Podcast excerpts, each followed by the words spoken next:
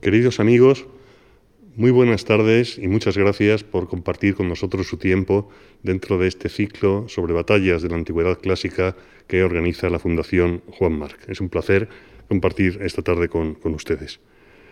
Las clases, las conferencias de este ciclo eh, se pueden escuchar con provecho, creo, independientemente unas de otras y por separado. Pero eh, su sucesión no se ha seleccionado de manera eh, arbitraria. Más bien forma parte de un continuo histórico que narra los principales procesos de concentración de poder en el antiguo Mediterráneo en época clásica. Hasta ahora, en las conferencias anteriores, nos hemos movido en el ámbito griego y en el marco de un conflicto secular visto por los mismos griegos como el de Oriente contra Occidente, entre los siglos V y IV a.C. Durante ese periodo, Roma, en el otro extremo del Mediterráneo, en el Mediterráneo central, era una potencia menor en el centro de Italia, que poco a poco, paso a paso, se fue adueñando de la península itálica sin salir de ella, mientras Alejandro, en el Mediterráneo oriental, en Asia, conquistaba el mundo. Pero a mediados del siglo III a.C., Roma era ya una potencia regional, pero muy agresiva y extremadamente expansiva. Mientras los herederos de Alejandro se disputaban en Oriente su colosal imperio, Roma se asomaba ya a Sicilia y a las aguas del Mediterráneo central. Y allí entraba en colisión con la otra potencia regional, Cartago, de estirpe fenicia. El resultado final de este conflicto fueron tres guerras terribles, durante la segunda de las cuales, la de Aníbal, Roma se vio en, en serio peligro. Una de las mayores catástrofes de la historia militar romana se dio precisamente en las llanuras de Cannas, en Italia central, en el contexto de este conflicto. Roma, es bien sabido, acabó venciendo y en una nueva etapa volvió sus ojos hacia Oriente y hacia el mundo griego, conflicto al que dedicaremos la semana que viene la última clase del ciclo. Pero hoy, y por ahora, para hablar de Aníbal y de Cannas, tengo el gusto de presentarles a Alberto Pérez Rubio. Alberto Pérez Rubio es un especialista con todas las letras en el periodo que trata y en la temática de la historia militar. Su, trayectoria, sí, se sale algo de lo, habitual, dada su doble formación como licenciado en ciencias empresariales y también licenciado y máster en historia. Alberto podría, si así lo deseara, desarrollar una carrera universitaria al uso, pero ha preferido eh, conjugar y aprovechar esta doble formación fundando una empresa editorial, Desperteferro, que en solo una década ha alcanzado gran prestigio en el campo de la historia militar. Pero con todo y ante todo, para lo que nos interesa esta tarde, Alberto Pérez Rubio es un investigador muy activo. De hecho, entre, 1200, entre perdón, 2013 y 2017 gozó de un contrato de cuatro años como investigador en la Universidad Autónoma de, Madrid y ha sido y sigue siendo miembro activo del grupo eh, consolidado de investigación Occidens, dedicado a la guerra, diplomacia e interacción en Occidente entre los siglos III y I a.C., el periodo de la conferencia que hoy se va a ver equipo importante que aglutina investigadores de varias universidades, incluyendo la de Islas Baleares, donde tiene su sede, pero también Oxford, Universidad Autónoma, Clermont-Ferrand, etc. su próxima defensa de una importante tesis doctoral que la pandemia ha retrasado, como tantas cosas, es esperada con interés por muchos de nosotros porque anuncia novedades importantes sobre el mundo de la conquista de las Galias por Roma. En este contexto, Alberto Pérez Rubio ha publicado más de medio centenar de, estudios de investigación y de divulgación, muchos de ellos trabajos relevantes sobre la guerra en el siglo III a.C. Buena muestra de ello es, por ejemplo, su monografía del año 2011, Conflictos, perdón, Coaliciones y Alianzas en la Hispania prerromana, así como sugestivas investigaciones en foros tan prestigiosos como la Escuela Francesa de Roma sobre la figura o la doble figura del líder galo Brenno, o el reciente y muy importante volumen británico del año 2017 sobre arqueología del conflicto, donde eh, participa con un trabajo eh, sobre la memoria colectiva e individual de las hazañas guerreras en la Iberia de la del Hierro. Es por todo ello por lo que tengo plena confianza en que su conferencia de esta tarde tendrá el mayor interés para todos nosotros. Así pues, les dejo sin más dilaciones con Alberto Pérez Rubio.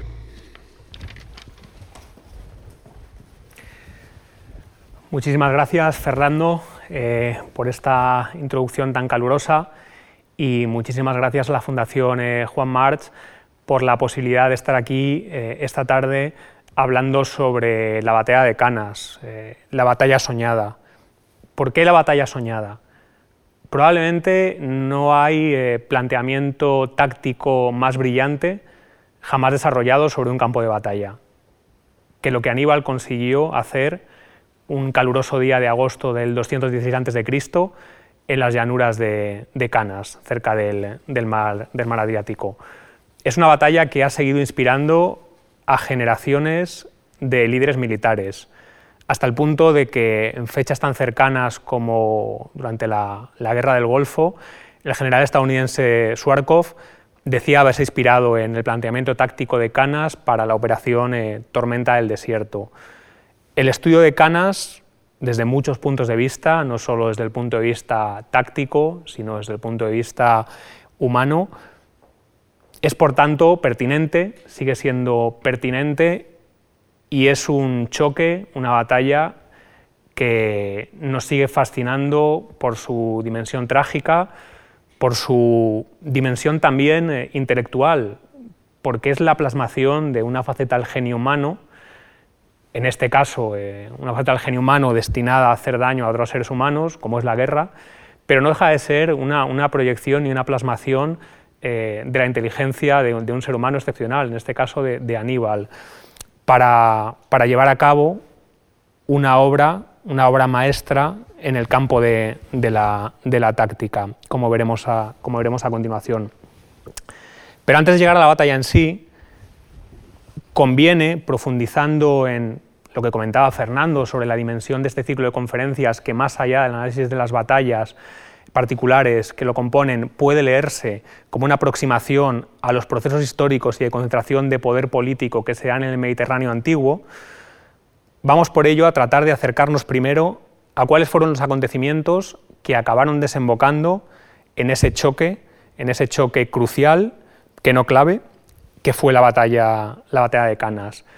En la antigüedad, si leemos eh, estos eh, versos de, Virgilio en la, en Neida, que, espeta una Dido despechada antes de arrojarse a la pira, podríamos pensar, eh, como, como, así quisieron proyectarlo los intelectuales grecorromanos, que el conflicto entre Cartago y Roma era inevitable, era un choque ineluctable y que venía a ser una, casi una prolongación incluso en esa dialéctica entre Oriente y Occidente de lo que habían sido las guerras médicas, el enfrentamiento entre, entre griegos y, persas. Podríamos pensar así que ya desde el lejano tiempo de la fundación de Cartago, cuando eh, Eneas seduce a, Dido para luego eh, abandonarla, se habrían, sentado, eh, se habrían sembrado esas semillas de rencor que explican luego las tres guerras púnicas y el, choque, de, el choque de canas.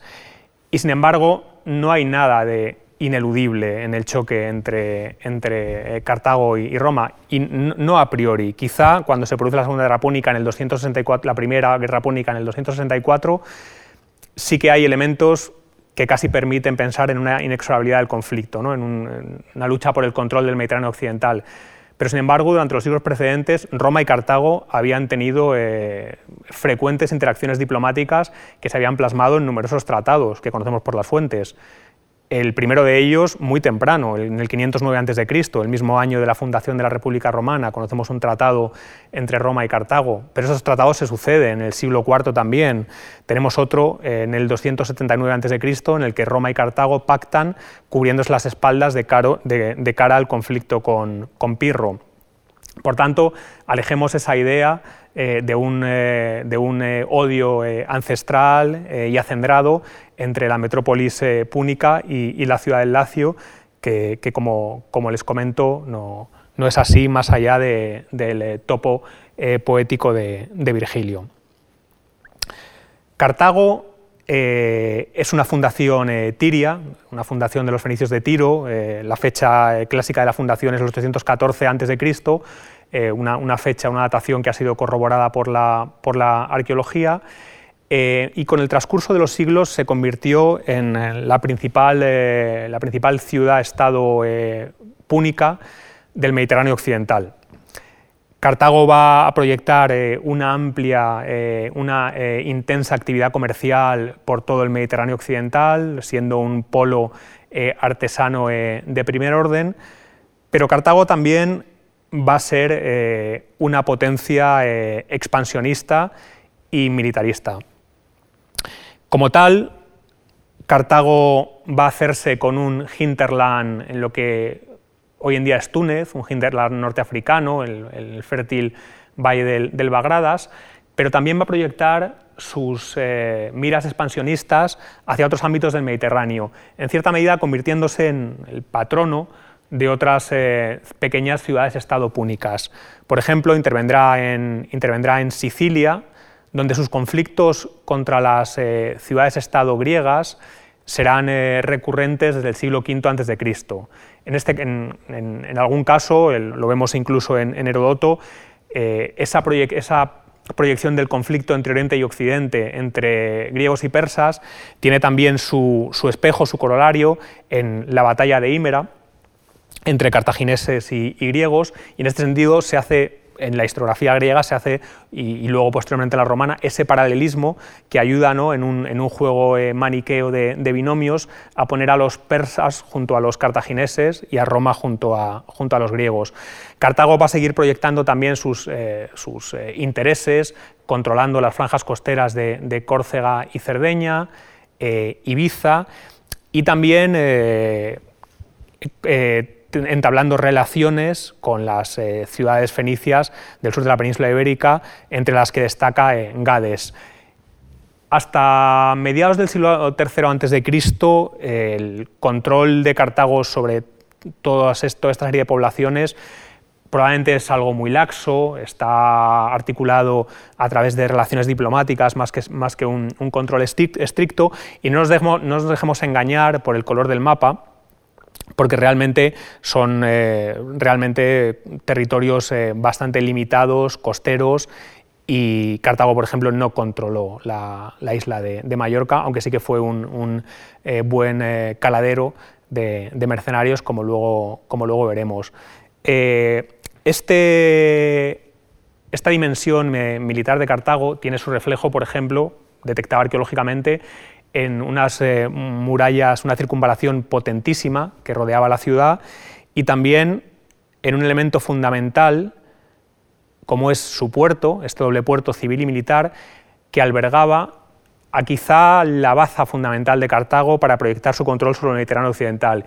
Y era una poderosísima flota de guerra. En, este, en este puerto circular, documentado además por las excavaciones arqueológicas de la misión francesa en Cartago, eh, tenían tenía capacidad para hasta 220 trirremes. Eh, la flota de Cartago, eh, muy marinera, poderosísima, y que le va a dar el control sobre el Mediterráneo occidental hasta mediados del siglo III, a.C. Y el otro contrincante es Roma. El otro contrincante es Roma. Roma, desde los siglos VI y V, séptimo y sexto antes de Cristo, en la época de la monarquía, es una de las potencias regionales fundamentales en Italia. Es una ciudad muy, muy poderosa. Pero su poder y su control sobre otras zonas de Italia despunta sobre todo a partir del siglo IV a.C. Durante el siglo V, la naciente república brega contra sus eh, parientes eh, latinos para hacerse con el control de la Liga Latina pero en el siglo IV a.C., a comienzos del siglo IV, en el 396 a.C., se produce, después de una larga guerra de 10 años, un suceso fundamental, que es la conquista de Belles. Belles es una ciudad etrusca, situada eh, muy cerca de, de Roma, cuya conquista permitió a la ciudad del Lacio duplicar el territorio que controlaba no solo duplicó el, territorio, sino que duplicó su capacidad demográfica, ya que integró a buena parte de los ciudadanos de Belles como ciudadanos romanos.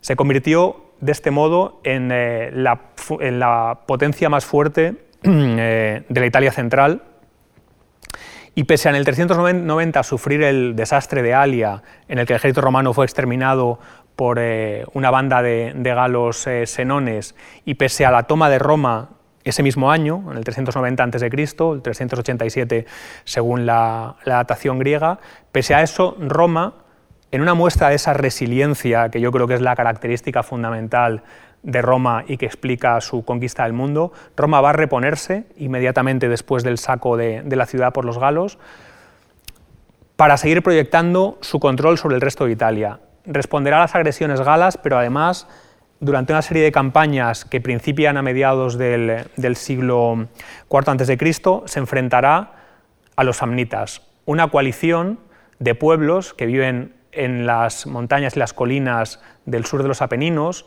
de pueblos pastores, cuya expansión amenazaba Campania, la, zona, la fértil zona de, Campania, y Capua, la principal ciudad-estado de Campania, pedirá ayuda a Roma contra los samnitas.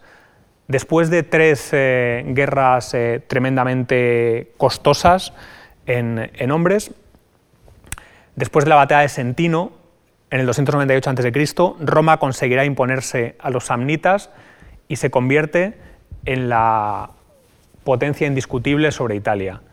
Realmente ya solo escapan de su control algunas ciudades de la Magna Grecia, algunas ciudades suditálicas como Tarento, y en el Valle del Po los pueblos galos asentados, senones, boyos eh, eh, eh, e insubros. Pero acto seguido, inmediatamente después, prácticamente unos años después de finalizar la Tercera Guerra Samnita, pone en pie en Italia Pirro, el rey de Piro, un aventurero griego, llamado en su ayuda por Tarento, amenazada por, el creciente poder romano. Pese a vencer en dos ocasiones a los romanos, todos conocéis la famosa expresión victorias pírricas, hace referencia a, victorias eh, eh, muy costosas, son las batallas de Heraclea y de Ausculum, en el que Pirro eh, venció a los romanos pero sufrió pérdidas ingentes. Pirro no pudo pactar, no pudo, pactar la paz con Roma, no pudo, no pudo develarla y acabó cruzando a, Sicilia para probar su suerte contra los, contra los cartagineses para volver después a Italia y acabar sus días en, Grecia muriendo de un tejazo en la cabeza dado por una anciana en su asalto contra la, ciudad de, Argos. Lo que nos demuestra la resistencia de Roma contra Pirro y esa, no sé llamarlo incapacidad, tozudez o negativa a pactar la paz, cuando no podía imponer las condiciones, tenemos otra de las claves, otra de las claves del éxito romano. Roma nunca, nunca acepta la paz si no es ella la que pone las condiciones. Roma vuelve a reclutar ejércitos si, es, eh, si es, uno de sus ejércitos es aniquilado eh, una y otra vez. Esto es algo que quizá Aníbal, en, una concepción helenística de la guerra como Pirro, eh, quizá no fue capaz de ver, no fue capaz de entender esa resiliencia romana y pensó que después de una serie de batallas, de derrotas, sería capaz de, pactar unos términos favorables para Cartago con, Roma. Es algo que, no entraba dentro de, esa mentalidad tan tozuda romana. Tenemos pues a una Roma que controla ya toda Italia desde el Po hasta la punta del, Brutium, que se asoma ya a Sicilia, y a un Cartago que domina el Mediterráneo occidental y que controla eh, Sicilia. Y tendremos ahí el casus belli para la Primera Guerra Púnica, que enfrentará por vez primera a la potencia norteafricana contra la potencia del Lacio. El casus belli fue un eh, realmente como, como en el caso, por ejemplo, del asesinato de, Sarajevo ¿no? en, 1914, fue realmente un motivo hasta cierto punto eh, baladí, pero que fue la espoleta de detonación de ese choque de potencias que se estaban realmente soterradamente ya eh, mirando por el control del Mediterráneo occidental. Y fue simplemente que una banda de mercenarios itálicos, los mamertinos, eh, habían tomado Mesina, y amenazados por el rey Hierón de Siracusa, pidieron ayuda tanto a Roma como a Cartago. Como, a Cartago. La llegada a un ejército cartaginés fue respondido con la presencia de un ejército romano y las hostilidades se desataron. La Primera Guerra Púnica fue larguísima, fueron dos décadas de conflicto que agotaron a ambos contendientes. Y fue un conflicto que se luchó en Sicilia.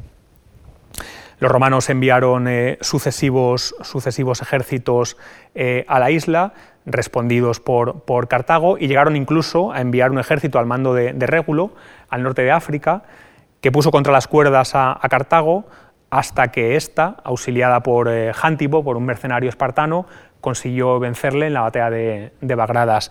Pero realmente donde se, donde se pugnó y donde se decidió el conflicto fue en el mar. Y a priori, a priori, ¿qué sabían unos campesinos, unos rústicos del Lacio sobre navegar? ¿Qué sabían ellos frente a Cartago, una potencia que llevaba durante 500 años controlando el Mediterráneo occidental con sus naves, con sus trirremes? ¿Qué sabían, qué sabían los eh, patanes eh, latinos de navegar?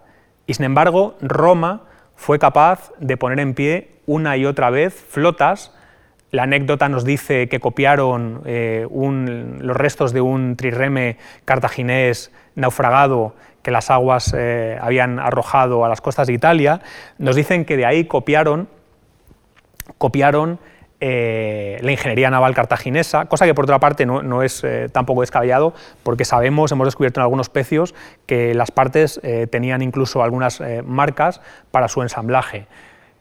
En cualquier caso, también se apoyó en eh, la capacidad naval y marinera de las ciudades eh, suditálicas y Roma pudo una y otra vez poner en pie de guerra flotas, flotas que en unos casos fueron destruidas por los cartagineses, en otros casos eh, fueron destruidas por los elementos, hay una sucesión de desastres navales motivados por, tormentas, pero a la postre Roma se impuso siendo el eh, choque definitivo la batalla de las Islas Égadas en la costa occidental de, Sicilia en el 241 a.C., una batalla de la cual además hemos recuperado, están recuperando eh, multitud de restos arqueológicos, merced a un proyecto de arqueología subacuática, el EGADI Project, que ha, recuperado eh, elementos tan maravillosos como espolones de bronce. Hemos recuperado un, buen número de, espolones de bronce, esos espolones que, con los que se dotaban eh, las proas de las trirremes para atacar al, enemigo. Y fijaos, por ejemplo, que este cuenta con una inscripción en púnico.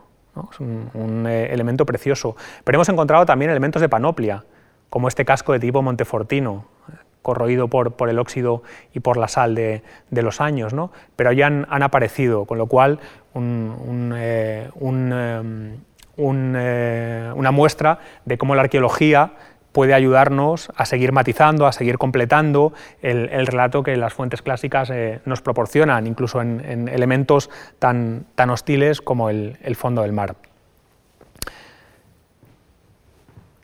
Cuando se produce la debacle cartaginesa, la derrota, el desastre, las Islas Segadas, en Sicilia todavía resiste un general cartaginés, Amílcar Barca. En el promontorio de, Erix, en el altuar Eriche, donde había un templo de Venus famosísimo, eh, resiste llevando a cabo una guerra de guerrillas exitosa contra los romanos. Pero Cartago no puede más, Cartago no tiene recursos, se encuentra agotada, se encuentra en bancarrota y llama de vuelta a, a Barca con sus, eh, con sus tropas para que regrese a la metrópoli, para que regrese a, Cartago. Esta moneda, acuñada en la península ibérica, eh, ha sido identificada por Maripaz García Bellido, lo, ha propuesto de manera bastante plausible, con un retrato eh, póstumo probablemente, por, los atributos de, de Amílcar Barca, que se representa además como Hércules como, pueden ver por la clava que, porta, que porta al hombro. Pues bien, Amílcar Barca será llamado por, por, Cartago para que regrese a la metrópoli con sus tropas, con tan mala fortuna, con tan mala fortuna que se producirá un incidente que hará que Cartago se vea inmediatamente inmersa en otra guerra tan sangrienta o más si cabe que la que acababa de, llevar a cabo contra Roma. Los mercenarios eh, desmovilizados debían ser pagados con las soldadas atrasadas para que pudieran regresar a sus hogares. La gestión, la gestión política que se hizo del asunto fue desastrosa, desastrosa, se concentró a los mercenarios, no se les pagó, se les estuvo ninguneando, postergando la paga, y eso fue la chispa que provocó su rebelión. Los mercenarios cartagineses se rebelaron contra sus empleadores y además encontraron apoyo en unas poblaciones libias, hartas de la guerra también, hartas del control cartaginés. Incluso la guerra se sumaron algunas ciudades eh, fenicias cercanas a Cartago, como Útica. La guerra se prolongó tres años, del 241 al 238. Fue una guerra salvaje. De hecho, eh, los autores clásicos la conocían, Polibio, como la guerra inexpiable o guerra sin cuartel por lo, sangriento y lo, salvaje de, los combates, pero finalmente acabó con la victoria cartaginesa, merced también a los buenos oficios de Amílcar Barca, que fue quien eh, consiguió salvar la, situación. El problema fue que Roma aprovechó esos tres años de dificultades cartaginesas para apretar más las clavijas todavía a Cartago. Si en el 241 eh, el final de la guerra entre Roma y Cartago se había saldado con la paz de Lutacio, imponiendo Roma a Cartago eh, la retirada de Sicilia, la entrega de los prisioneros de guerra y una indemnización de guerra de 3.200 talentos, Roma aprovechó las dificultades en que Cartago se vio inmersa en la guerra de los mercenarios para ampliar la indemnización de guerra en otros 1.200 talentos y además para arrebatarle Córcega y Cerdeña. Y realmente esto fue una puñalada, una afrenta que quedó, quedó eh, muy dentro del eh, corazón cartaginés y del corazón de, de, Amílcar Barca. Y probablemente aquí tenemos las semillas del, siguiente conflicto, la Segunda Guerra Púnica. ¿no? Estamos, la paz de Lutacio casi fue como un acuerdo de Versalles, fue un cierre en falso de la, fue un cierre en falso de la guerra, que encima se hizo más, eh, más patente todavía con la, con la eh, torticera actuación de Roma, eh, ampliando la intención de guerra y aprovechando las dificultades de su enemigo para tomar Córcega y, Cerdeña. Se plantaban pues las semillas para la Segunda Guerra Púnica, que será el, el, conflicto en el marco dentro del cual se desarrolla, se desarrolla Canas.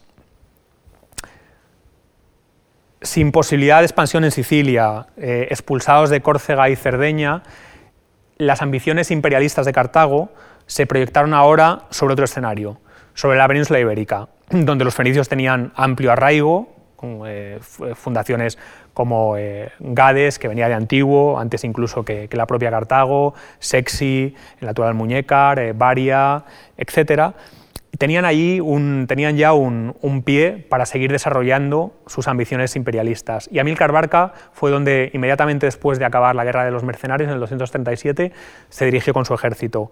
Eh, la península ibérica, Iberia, Hispania, eh, era un enclave privilegiado, con abundantes riquezas mineras, plata, eh, cobre, hierro, y además era un, eh, magnífico lugar para reclutar hombres, para reclutar mercenarios, para reclutar eh, combatientes entre sus comunidades, amén de, de lo feraz del valle del, Guadalquivir, por ejemplo. Era un, eh, lugar privilegiado para que Cartago siguiera desarrollando sus ambiciones territoriales. Y aquí entra en escena el protagonista de nuestra, de nuestra conferencia. Entra en, este, en escena Aníbal Barca, el hijo mayor de Amílcar. La leyenda cuenta recogida por los autores clásicos, quizá apócrifa, pero podemos pensar que tiene una base real, porque según eh, las fuentes fue el propio Aníbal quien comentó la, anécdota al rey Seleuco para ganarse su confianza. Cuando Aníbal apenas contaba nueve años, quiso acompañar a su padre a Hispania y éste le permitió, le permitió que le acompañara a cambio de jurar odio eterno a los romanos puede ser un, adorno retórico más de las fuentes, como esa maldición de Dido en su pira que cantaba Virgilio en, la Eneida, pero no tenemos por qué dudarlo en función de, la, actuación del hombre a lo largo de, su vida. Y como ven en, la segunda parte del párrafo, la pérdida de Sicilia y Cerdeña traía mal traer a aquel hombre, gran espíritu, a Amílcar, pues en su opinión se había entregado Sicilia al dar por perdida la situación de forma demasiado precipitada. Y en cuanto a Cerdeña, los romanos se habían apoderado de ella a traición durante la rebelión de África, imponiendo encima un nuevo tributo. Les comentaba que las semillas del rencor de Amílcar y el rencor de Cartago hacia Roma, las semillas de la Segunda Guerra Púnica, estaban aquí. Y Tito Livio lo deja clarísimamente en este, en este párrafo. Pues bien, un Aníbal de apenas nueve años acompaña a su padre desde Cartago a la península ibérica y siendo apenas un adolescente sufrirá eh, la pérdida de su progenitor, porque Amílcar eh, murió en el 228 a.C., apenas nueve años después, en un combate contra, contra íberos oretanos al, haber atacado la ciudad de, de probablemente en el actual Elche de la Sierra, en, Albacete, y sabemos que murió durante el cruce de, un río, que hemos querido representar aquí en, esta, ilustración. Aníbal, pues, un adolescente, pero esa última parte de su infancia y primera pubertad ya la había pasado, ya la había pasado entre hombres de armas, junto al ejército de su padre. A Amílcar Barca le sucederá su, su yerno, Asdrúbal el, Bello, cuñado pues de, Aníbal, casado con una, con hermana de Aníbal. Elegido por el ejército púnico en, la península ibérica y ratificada su elección por la, por la asamblea púnica en, Cartago. Asdrúbal el Bello va a continuar eh, la política de, su yerno, de Amílcar, eh, de Amílcar Barca, pero además la profundizará creando una auténtica capital eh, del, dominio bárquida en la península ibérica, como es la nueva Cartago, como es la actual eh, Cartagena. Un enclave en un lugar privilegiado, posiblemente el mejor puerto de, la costa del, levante de la península ibérica, además muy cercano a unas minas de plata, lo cual eh, les otorgaba fondos para seguir reclutando tropas y convertirá a Cartago Nova en eh, una verdadera ciudad cuartel, dotada de arsenales, dotada de, astilleros, que será el puntal del eh, control eh, cartaginés sobre el sur y el levante, y el levante peninsular. Eh, las excavaciones arqueológicas que se han desarrollado en la ciudad de Cartagena nos han arrojado multitud de, restos arqueológicos que además encajan con la descripción de la ciudad que tenemos por, las fuentes y que conocemos bien porque años después, en el 211 a.C., fue asaltada por eh, Escipión, por Publio Escipión, eh, el posterior africano, que la tomó y vemos una, recreación artística de cómo sería ese momento, de cómo sería la, la, la Cartagonova, eh, púnica. Pero además, eh, Asdrúbal pactó en 226 a.C. un nuevo tratado con Roma. Roma en el 226 a.C. se encuentra amenazada por una nueva invasión de galos, de, de galos cisalpinos eh, que están reclutando hombres y que en el 225 a.C. de hecho atacarán eh, Etruria y serán derrotados en Telamón. Para cubrirse las espaldas en otro frente, Roma pacta en el 226 a.C. el Tratado del Ebro con Asdrúbal, con el, el Bello, repartiéndose las áreas de influencia romana y púnica en la península ibérica. Del Ebro hacia el sur sería un área de control cartaginés y del Ebro hacia el norte sería un, área de, influencia romana. Vemos que esto, veremos que esto no es tan nítido en ocasión del casus belli, de, la causa de la guerra, que será el ataque cartaginés a Sagunto, ciudad aliada de Roma, pese a encontrarse, como todos ustedes saben, al sur del Ebro. Y el tercer puntal de la política de Asdrúbal será el establecimiento de redes de alianzas con las élites indígenas, con las élites locales de la península ibérica ratificada mediante matrimonios. Él casó con una mujer indígena, pese a estar casado también con una hermana de Aníbal, y Aníbal casó con una princesa ibérica eh, de nombre Imilce, según Silvio Itálico, eh, una princesa de la ciudad ibérica de Castulo, una de las, eh, principales, uno de los principales enclaves ibéricos de la zona de, de, Sierra Morena. De esta manera, los púnicos remachaban, remachaban eh, su poder, su entramado de alianzas con las élites locales, que les iba a ser muy fructífero a la hora de reclutar auxiliares y mercenarios con los cuales eh, nutrir su ejército.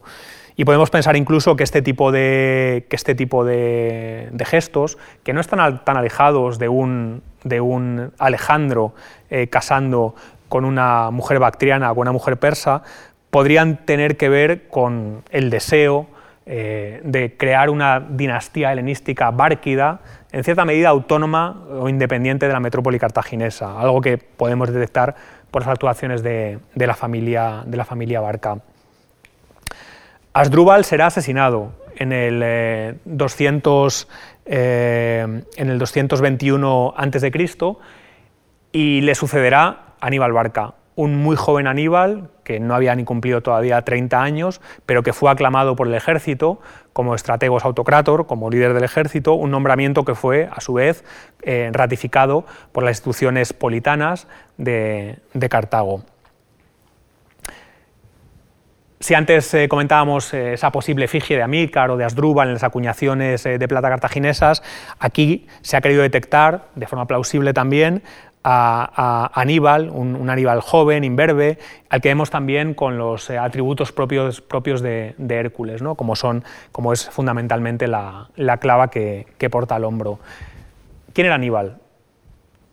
Uno de los mayores genios eh, militares de la historia, la antigüedad a la par, si no por encima eh, de Alejandro Magno. Es, conocida la, anécdota del encuentro entre, entre Escipión, el vencedor de Aníbal en Zama, y Aníbal en Éfeso, en el 193 a.C., cuando Aníbal estaba exiliado, y Escipión le preguntó a Aníbal que quién consideraba que había sido el mejor general de la antigüedad. Aníbal comentó que sin duda el mejor eh, había sido eh, Alejandro Magno. Escipión se picó, porque Escipión pensaba que Aníbal iba a contestar que él era el mejor general de la antigüedad, el que le había derrotado en los campos de Zama, y le preguntó, ¿quién es el segundo mejor general eh, el segundo mejor general que ha existido. Y Aníbal contestó que Pirro, rey de Épiro. Y más picado todavía, Escipión le preguntó una tercera vez a Aníbal que quién entonces era el, que ocupaba el tercer puesto en, el ranking de generales. Y Aníbal le contestó que él mismo. Él mismo, Aníbal, eh, era el tercer mejor general del mundo. Escipión le contestó, y si me hubieras eh, vencido en Zama, ¿en qué puesto te pondrías entonces? Y Aníbal contestó que se habría puesto sin duda en el primer puesto de todos. Habría sido el mejor general de la antigüedad. Esa es eh, una anécdota, si no vero ventrovato, probablemente ocurrió, ocurrió, si no verbatim de una manera, de una manera similar, y nos habla, nos habla ya de la relevancia que Aníbal tuvo eh, como general en el mundo antiguo y cuya sombra, como, les he comentado, se proyecta hasta, el día de hoy. Tenemos semblanzas de Aníbal por parte de sus enemigos. Las fuentes con que contamos para, para narrar la Segunda Guerra Púnica son fuentes grecorromanas. Son fundamentalmente Polibio, eh, Tito Livio, Apiano, que todos beben de, autores eh, romanos fundamentalmente autores como Fabio Pictor, que combatió en la Segunda Guerra Púnica y escribió una historia de, Roma en griego, o como Celio Antípater.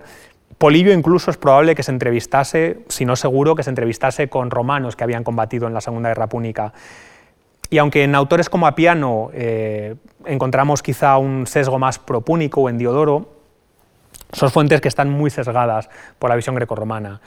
Aníbal tuvo una educación griega, Aníbal tuvo un mentor griego, eh, Sosilo de Esparta, eh, y tuvo también eh, intelectuales como Sileno de Caleacte, otro historiador griego, que le acompañaron en sus campañas. Pero por desgracia sus obras se han perdido. Podemos rastrear retazos, fragmentos en autores como Apiano, como Diodoro, pero no nos sirven realmente para entender el punto de vista cartaginés de la guerra. Entonces tenemos un sesgo eh, marcadamente romano. Con lo cual, a la hora de, tratar de, mm, de recomponer su personalidad, de explicar quién fue el hombre que hay detrás del mito de Aníbal, nos es muy difícil. Eh, eh, estamos totalmente con el filtro de, autores romanos que eran sus enemigos, que, habían visto en Aníbal la, némesis de Roma. Pero bueno, valga la descripción de, Tito Livio, eh, que, nos, que nos, nos nos, comenta eh, que los soldados se mostraban siempre confiados o intrépidos con Aníbal más que ningún otro jefe y que habían habla, también de que era con diferencia el mejor soldado de caballería y de infantería a un mismo tiempo, el primero en marchar en combate, el último en retirarse una vez trabada la pelea. Era capaz, eh, ninguna, no había tarea capaz de fatigar su cuerpo o doblegar su moral. Tenía el mismo aguante para el calor y el frío. Eh, su manera de comer y beber atemperada por las necesidades de la naturaleza, no por el placer, el tiempo de vigilia y de sueño repartido indistintamente a lo largo del día y de la noche, el tiempo que le quedaba libre de actividad era el que dedicaba al descanso, para el cual no buscaba ni muelle, lecho ni silencio. Muchos lo vieron a menudo echado por el suelo, tapado con el capote militar. Aníbal tenía algo además que a los soldados de todo tiempo y lugar les ha, les ha enamorado de sus mandos, y es que Aníbal vivía como ellos. Aníbal comía como sus soldados, dormía como sus soldados, peleaba como sus soldados. Aníbal predicaba con el ejemplo. Y esto es fundamental a la hora de dirigir hombres, fundamentalmente cuando lo estás dirigiendo para que se juegue en la vida, dirigir con el ejemplo. En este sentido, eh, Aníbal era un, general eh, excepcional. Pero junto con todas estas virtudes, con estas cualidades, también tenemos el reverso tenebroso de Aníbal, que Livio también nos, nos comenta. Las virtudes tan pronunciadas de este hombre se contrapesaban con defectos muy graves, una crueldad inhumana, una perfidia peor que púnica, perfidia plusquam punicam, una falta absoluta de franqueza y de honestidad, ningún temor a los dioses, ningún respeto por lo jurado, ningún escrúpulo religioso. Realmente Livio lo que está haciendo aquí es propaganda, está advirtiendo en el retrato que hace Aníbal todos los defectos, todos los vicios que los romanos achacaban a los, a los cartagineses, en ese constructo también de maniqueo entre Oriente y Occidente que, como vemos, se prolonga desde las guerras médicas y que llega hasta la actualidad, que llega hasta nuestros días, como por ejemplo, eh, creo que ya se comentó en, la película 300, ni más, ni más ni menos, podemos seguir viendo esos constructos mentales y que en el caso púnico, además, tiene su, máximo exponente en el eh, tenebroso sacrificio de niños del, Tofet, eh, sobre el que hay discusión todavía, quizá exagerado o no por las fuentes, pero que sirve como botón de muestra de esa crueldad y perfidia semítica de las cuales Aníbal sería el máximo exponente pese a todas sus, virtudes. Como les digo, es muy difícil penetrar la niebla de los siglos y, del sesgo eh, prorromano de las fuentes para tratar de, saber quién fue en realidad Aníbal. Lo que sí sabemos, no podemos saber exactamente quién fue, pero podemos saber qué es lo que hizo. Y lo que hizo demuestra un genio, un genio eh, innato. Ese genio militar va a descollar desde muy pronto. Un año después de asumir el mando de las tropas eh, cartaginesas en la península ibérica, Aníbal va a emprender una campaña en la, en la meseta, en la meseta norte, eh, que le va a llevar hasta, hasta territorio eh, hasta la actual eh, zona de Salamanca, atacará de hecho el Mántica, probablemente con el afán de aprovisionarse de trigo y de reclutar mercenarios y de foguear a sus, a sus hombres. en, la, en, la, retirada hacia sus bases fue atacado por un ingente ejército nativo compuesto por baceos huidos, por carpetanos y por, y por celtíberos, que lo, que lo atacaron en un vado junto al Tajo, probablemente en las cercanías del actual Toledo, y, ahí Aníbal ya eh, consiguió atraerles hacia el cruce del río para eh, eh, atrapar a los nativos entre los elefantes que esperaban en, la otra orilla y su caballería. mostrando ya un genio táctico que le permitió derrotar a un, enemigo muy superior en número. Aníbal probablemente con estas campañas está ya, está ya preparando algo que su padre venía preparando desde que puso pie en Hispania, que es la revancha contra Roma. Estas campañas le sirven para ahormar su ejército, para seguir eh, endureciéndolo, para seguir bregándolo, para seguir eh, cohesionándolo y además le proporcionan recursos a nivel de vituallas, a nivel de hombres. Y en el 239 a.C., atacará la ciudad ibérica de, Sagunto, aliada con Roma. Aliada con Roma. Con el pretexto de que habían atacado, eh, los saguntinos habían atacado a los, a los Olcades, un pueblo probablemente celtibérico eh, aliado de, los cartagineses, eh, atacó Sagunto, quizá esperando que Roma respondiese, o quizá como una forma de, tantear simplemente. En cualquier caso, Sagunto entraba dentro del área de influencia cartaginesa, ya que se encontraba al sur del Ebro.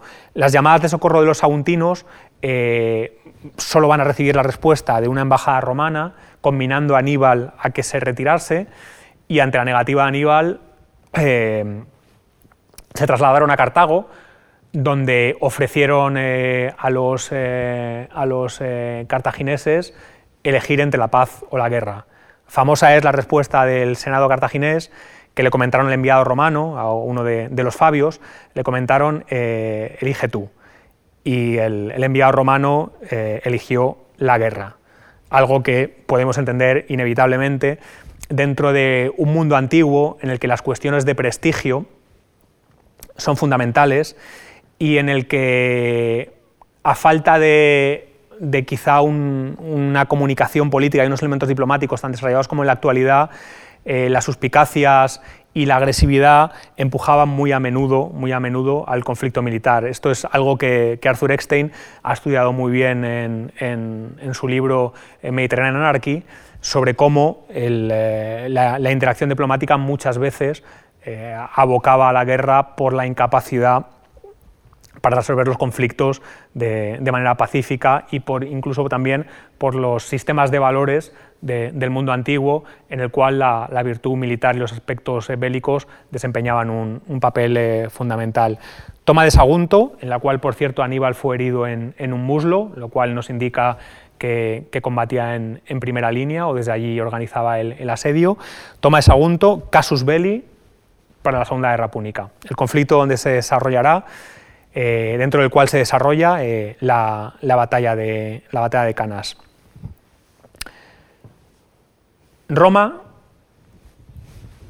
pensó, en ningún momento Roma pensó que el conflicto fuera a desarrollarse en suelo itálico y de hecho Roma moviliza a, sus ejércitos al mando de los sendos cónsules del año, de, Publio Cornelio Escipión y de Tiberio Sempronio Longo, y manda a Publio eh, Cornelio Escipión hacia la península ibérica, costeando el Golfo de León, y a Tiberio Sempronio Longo a Sicilia para desde allí iniciar la invasión, la invasión de África. Pero Aníbal quebró por completo la planificación estratégica de Roma, porque Aníbal emprendió una marcha que le llevó desde Cartagonova hasta los Pirineos, porque su intención era llegar a Italia por el norte, hacer algo que solo Hércules había hecho antes, que era cruzar los Alpes.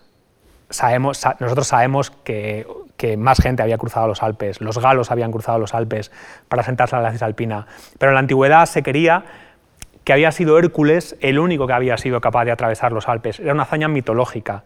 Si se acuerdan, uno de los atributos de las acuñaciones cartaginesas de la familia Barca, de Amílcar o de Aníbal, es esa clava al hombro esa identificación con Melkart, el Hércules eh, púnico. Pues bien, esta hazaña, si bien corresponde al planteamiento eh, estratégico de Aníbal para llevar a cabo la guerra en, Italia, tiene también una dimensión propagandística. Aníbal era el nuevo Hércules, era un semidios, era capaz de cruzar los Alpes.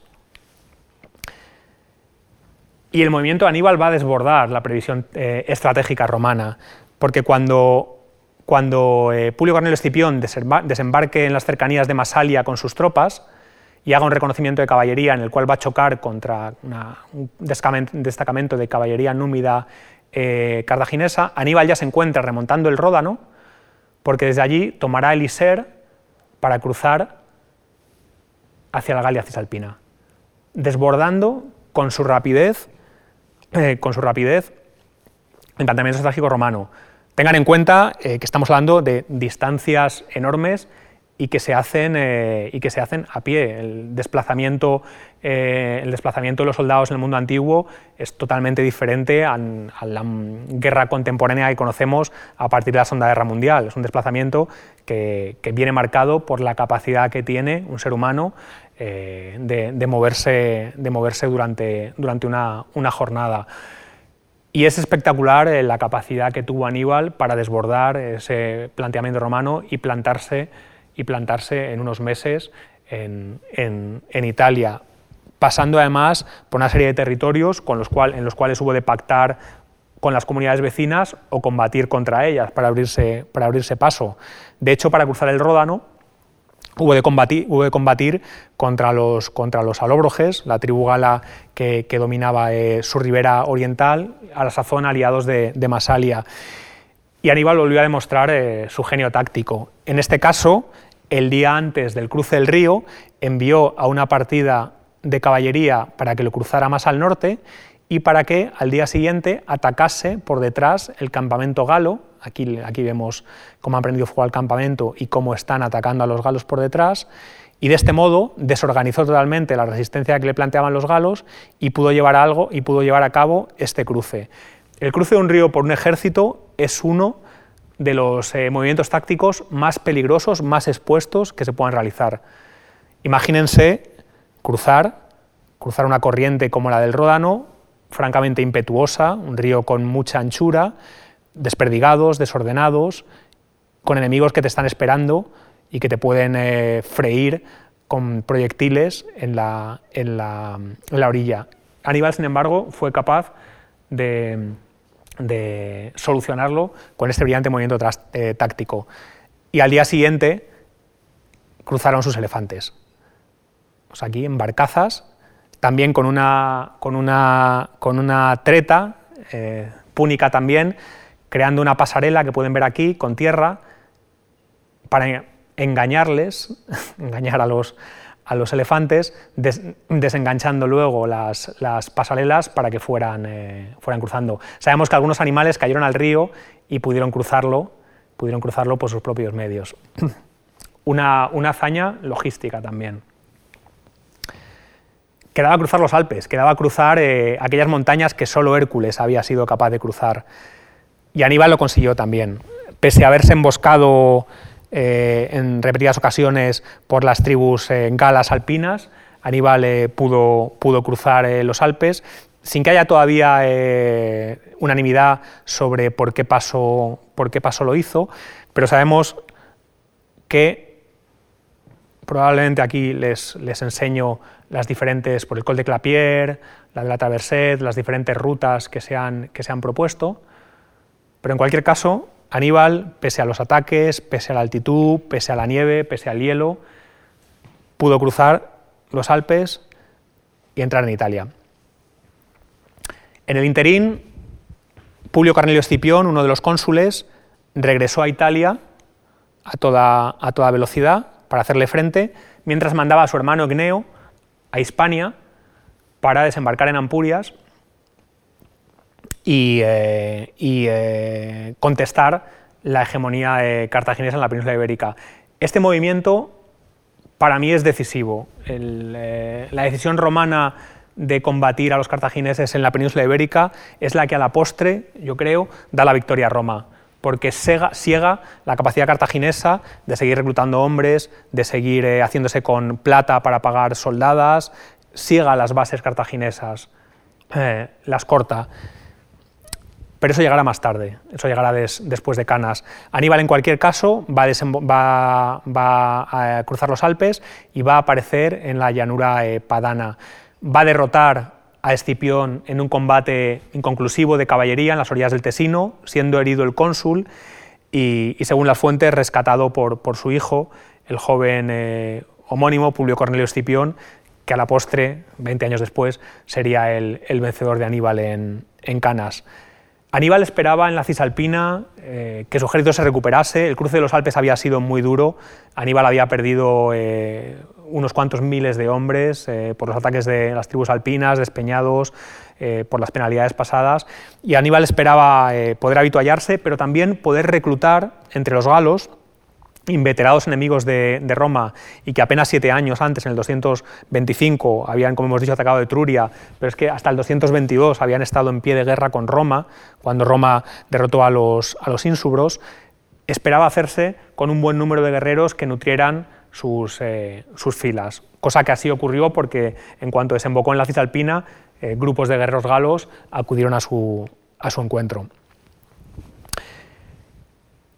Y atrajo atrajo a los dos cónsules, a, Escipión y a Sempronio Longo, que había regresado de Sicilia llamado por el Senado para unir sus tropas a las de su colega, los derrotó en la, en la batalla de, Trevia, eh, recientemente revisitada por Fernando Quesada en un magnífico artículo, y, les derrotó eh, con otra vez una muestra de su maestría estratégica, creando una pequeña trampa con una serie de un destacamento de, caballeros númidas, eh, jinetes númidas, al mando de su hermano Magón y de Marval, obligando a los legionarios, incitándoles, incitándoles a que una helada mañana de diciembre del 218 a.C., sin desayunar, en ayunas, ateridos de frío, cruzasen las heladas aguas del Trevia.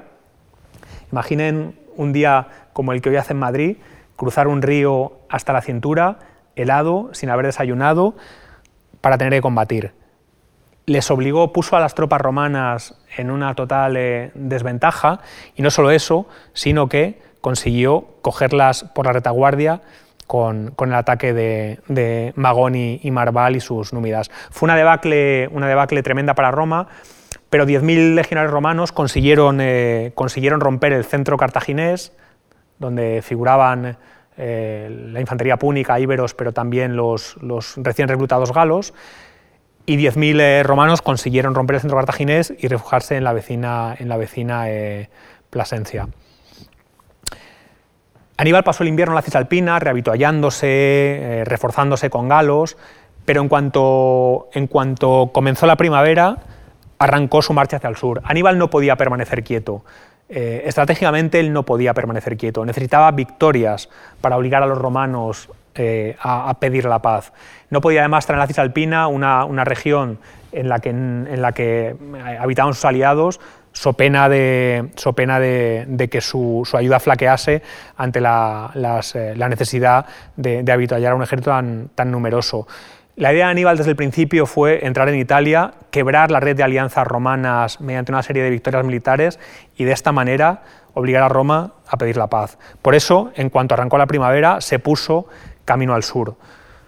Dos ejércitos consulares le esperaban, uno en Arimino y otro al mano de Flaminio en Arretio, cerrando las dos rutas de acceso a Italia por los Apeninos, una costera y otra que cruzaba por aquí los Apeninos para entrar en Etruria. Aníbal desbordó, desbordó las previsiones romanas una vez más.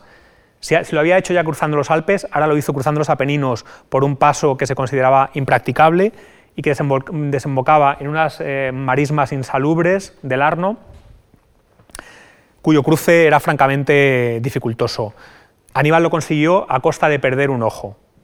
Vemos en el fresco aquí, por ejemplo, cómo ha perdido un ojo.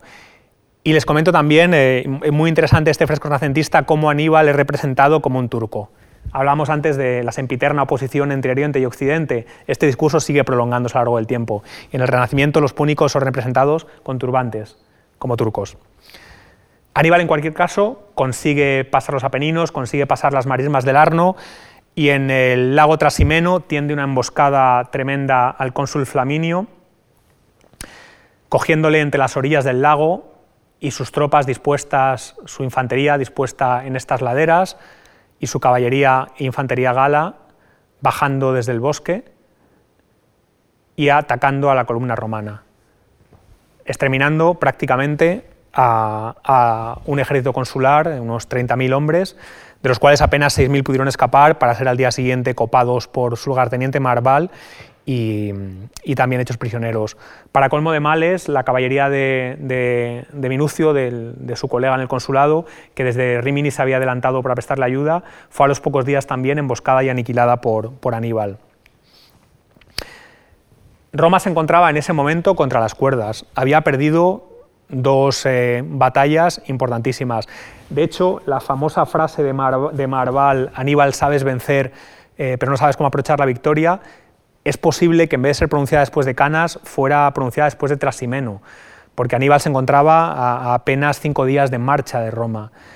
Sin embargo, quizá la falta de capacidad poliorcética o, el miedo a, a verse copado en un asedio prolongado hizo que Aníbal en lugar de, marchar hacia Roma, fuese, hacia la costa adriática y hacia el, Piceno, eh, preparando lo que eh, apenas en año y medio después desembocaría en la, en la batalla de Canas. ¿Con qué tropas había contado Aníbal para conseguir estas fulgurantes victorias y qué tropas serían las que combatirían el lado púnico en, en Canas? El ejército de Aníbal realmente, a estas alturas, en, una expresión afortunada también de Fernando Quesada, era un Avant of Brothers, era un ejército realmente muy bien cohesionado.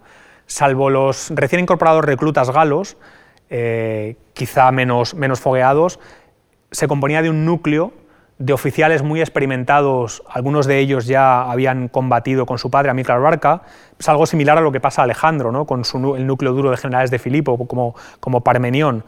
Pues Aníbal va a contar con una serie de, oficiales subalternos muy experimentados y con eh, tropas que vienen fogueándose desde las campañas de la península ibérica hasta la batalla de Trasimeno, totalmente cohesionadas, pese a ser tropas, como veremos, de procedencia étnica muy diferente y con formas de combatir muy diferentes, van a ser un ejército realmente muy cohesionado, merced sobre todo al carisma de su líder, al carisma de Aníbal.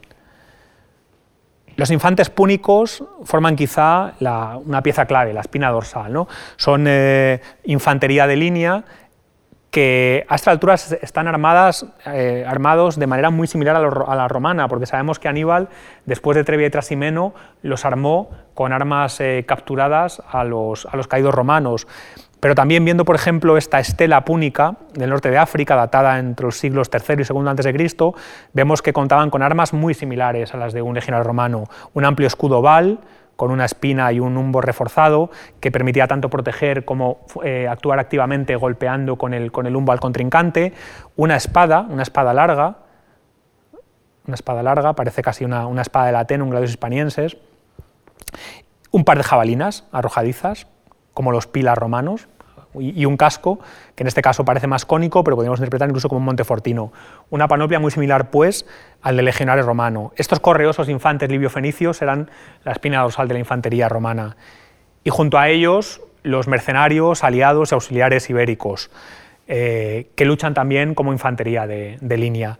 Vemos aquí un, guerrero ibérico del eh, ejército cartaginés eh, reconstruido, combatiendo con un escudo circular, una caetra, Aquí vemos restos arqueológicos que nos han permitido dicha reconstrucción, como una manilla o un humbo.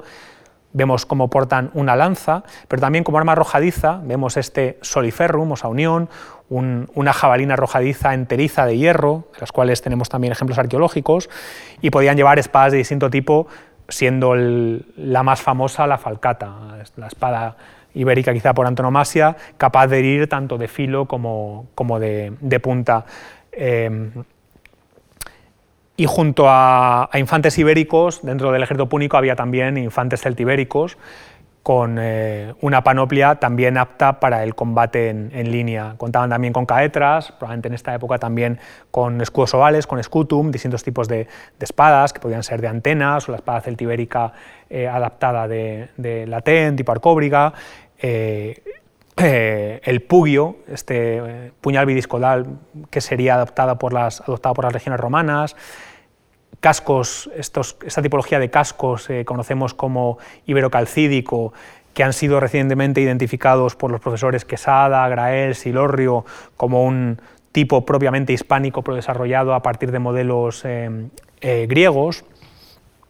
Una infantería, pues, capaz de luchar en línea, codo con codo con los infantes libio, libio-fenicios.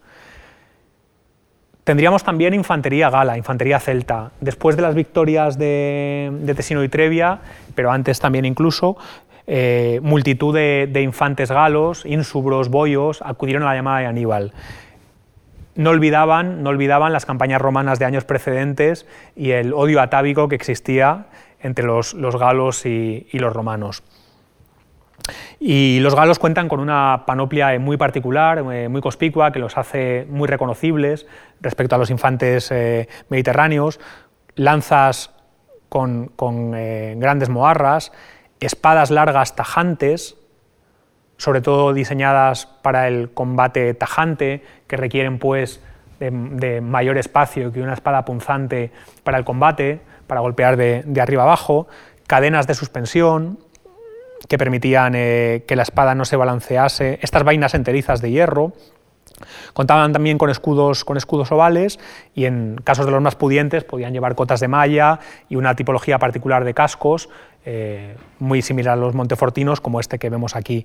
Eh, los galos van a ser quizá la carne de cañón del ejército de Aníbal. Son la tropa menos bregada, menos confiable y, y la más disponible. Y Aníbal los va a utilizar entre comillas, como veremos en Canas, como, como carne de, cañón. La caballería púnica es fundamental y va a ser quizá la caballería púnica la que le dé la superioridad sobre los ejércitos romanos en, esta primera, en estas primeras fases de la Segunda Guerra Púnica, porque va a ser más nutrida y mucho más eh, hábil que la caballería romana. Dentro de la caballería púnica tendremos eh, jinetes eh, libio-púnicos, equipados a la manera helenística. Fíjense que en esta época eh, se, monta sin estribos y sin silla, sobre una manta. La conducción del caballo se realizaba conduciéndole, apretando con los muslos y, tirando del bocado con, las riendas. Y es una caballería que, como la caballería romana, combate con arremetidas eh, sucesivas, idas y vueltas, no como una carga, como una caballería medieval, sino arrojando armas, eh, armas arrojadizas, con movimientos, movimientos muy, muy rápidos. Junto a la caballería, junto a la caballería mm, eh, libiopúnica, vamos a tener también eh, caballería céltica y caballería ibérica, eh, muy similar su, panoplia a los infantes que hemos descrito. Y la caballería númida, que también es muy característica de los ejércitos cartagineses. Los númidas son poblaciones del norte de África que actuaban como mercenarios auxiliares de los cartagineses, eran una caballería hecha para el hostigamiento, para la persecución, para la exploración, como, como exploradores son también muy, muy versátiles, contaban con una serie de, venablos y eran tremendamente, tremendamente hábiles en la conducción y la, y la monta de, sus caballos. Jugarán un papel fundamental también en, la batalla de, de Canas. Vemos aquí, por ejemplo, a jinetes númidas alanceando a los romanos que tratan de, refugiarse en las aguas, infructuosamente, en las aguas del, lago Trasimeno, en la batalla que ya, que ya hemos comentado. Los honderos baleares eh, serán también una de las eh, tropas una de las tropas que formen el, ejército cartaginés, reclutados en, eh, las Islas Baleares, como su propio nombre indica, y pese a que pueda parecer, la onda pueda parecer un, arma inocente, ni mucho menos, tenía un gran alcance y podía provocar eh, heridas contusas eh, francamente dolorosas, quebrando perfectamente un cráneo. Los eh, honderos baleares eran además renombrados por su habilidad. Y esto que ven, a la, esto que ven a, la derecha de la imagen son glandes de onda recuperados en el campo de batalla de Baécula un campo de batalla, la sonda de Rapúnica, eh, excavado por la, por la, Universidad de Jaén y que nos ha eh, proporcionado materiales tan eh, preciosos como estos grandes de onda que aquí vemos. Los elefantes no participaron en canas. Aníbal cuando, Aníbal llega a Canas en 1916, todos los elefantes han, fallecido, pero no, no, he querido, eh, no he querido dejar de incluir una diapositiva con la representación de un elefante púnico, que en el imaginario colectivo eh, son el, epítome, el símbolo del, ejército de, Aníbal. ¿Quién iba a hacer frente a Aníbal en Canas? ¿Cómo era el ejército romano que iba a hacer frente a Aníbal? El ejército romano es un ejército de, soldados ciudadanos, un ejército eh, reclutado cada año, elevado cada año dentro de los eh, ciudadanos romanos con capacidad económica, con capacidad censal para costearse una panoplia y que podían ser, eh, y que podían ser llamados, a, llamados a filas. Esto suponía un hándicap. Aunque Roma va a tener una, una, enorme, una enorme capacidad de reclutamiento humano, lo que Brun llamó de, de Italian Manpower, que junto con esa resiliencia y esa red de alianzas que he comentado son, creo, la tercera clave que explica la capacidad romana para imponerse la Segunda Guerra Púnica, su capacidad de reclutamiento, no solo de sus, propias, de sus propios ciudadanos, sino de soldados de las comunidades aliadas, tiene el hándicap de que no son profesionales. Si el ejército de Aníbal Barca está compuesto por guerreros devenidos en soldados profesionales, los legionarios romanos son eh, campesinos que son llamados a filas cada año. Esto hace que cada año se formen legiones nuevas, en, las cuales pueden militar soldados con cierta experiencia o soldados bisoños. Tienen que componerse unidades nuevas, lo cual dificulta que, nazca un espíritu de cuerpo, que los soldados se identifiquen con sus, oficiales. Eso tiene ciertas, ciertas eh, desventajas que Aníbal, por ejemplo, supo, supo explotar. El elemento fundamental en la legión romana son los legionarios, evidentemente. Son los soldados de infantería eh, divididos en tres tipos. Los astati, que eran eh, aquellos llamados a filas más jóvenes, que entre la adolescencia y los 20 años. Los principes, que eran soldados en la flor de la vida, eh, que para los romanos estaba entre el final de la veintena y, los 30 años. y los triari, que eran soldados ya, ya veteranos, eh, por encima de, 40 años, y que componían eh, la reserva de una, legión romana. Eh, conocemos bien su equipamiento, merced al testimonio de, Polibio. y sabemos que contaban con, contaban con un casco de bronce, muy bien documentado arqueológicamente, el conocido como tipo Montefortino. Los más pudientes se protegían con una cota de malla, esta armadura de anillos de hierro que es un invento céltico que los romanos adoptaron. Los menos pudientes llevaban un cardiofílax, que es un protector, eh, un protector eh, pectoral de bronce o probablemente ninguna armadura. Contaban con, espadas de tipo griego, el sifos, o con probablemente también eh, con espadas célticas de tipo latén, sabemos que en esta época probablemente contaban con ella, y al igual que los galos, con un, un escudo similar a este, este es un escudo galo, pero puede ser un escudo romano, eh, con, una espina central y un humbo protector que servía tanto para proteger la mano que lo empuñaba como para defender. Un escudo muy pesado que sabemos por, eh, el registro arqueológico que podía llegar a pesar unos 10, unos 10 eh, kilos. Vemos algunos elementos que, nos ejemplifican la panoplia de un legionario, este es voto de bronce de la época, esta moarra de pilum, junto con la espada, eh, el, otro arma que componía la, panoplia del legionario romano es el pilum. Es una jabalina arrojadiza dotada de una moarra de hierro. Este ejemplar se encontró en el, santuario de Telamón, probablemente data de la victoria romana sobre los galos del 225 a.C., coetáneo pues a, a la época que estamos hablando.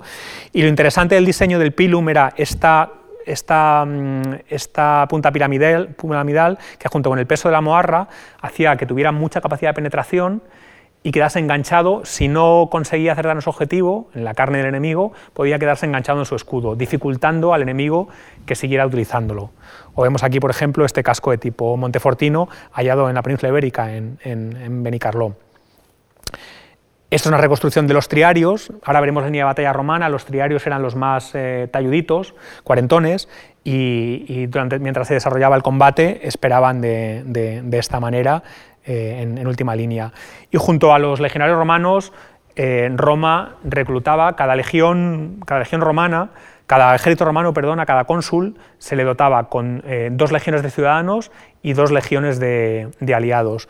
Los aliados probablemente iban con una panoplia muy similar a la romana, pero tenemos casos como, como el de los eh, combatientes etruscos, que sabemos por la iconografía que probablemente tenían ciertas particularidades, como esta coraza de escamas que, que, vemos, que vemos aquí.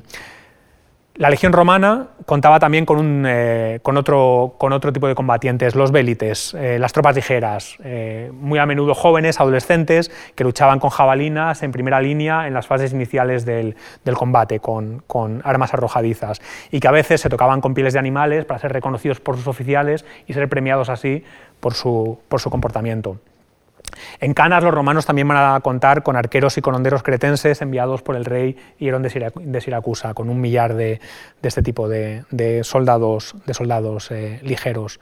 Roma también contaba con caballería. Cada legión eh, contaba con 300 eh, jinetes organizados en 10 turmas de, de 30 hombres y que, como vemos, pues, eh, contaban con un equipo eh, similar, a, similar al, púnico. ¿no? Eh, vemos, por ejemplo, que contaban con, con jabalinas, con, escudos, combatían también sin sillas de montar.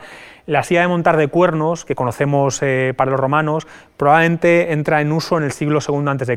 Si bien se pensaba que en esta época quizá ya estaba en uso, eh, últimamente tendemos a pensar que es un invento también galo de finales del tercero, siglo II a.C. y en esta época combatirían todavía sin, silla. Este es un orden de batalla de una eh, legión romana.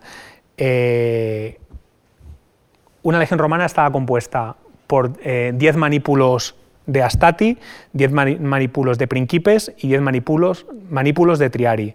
Y cada manípulo estaba formado por dos centurias de 60 hombres. Ven aquí, una centuria y otra centuria. 120 hombres forman un manipulo.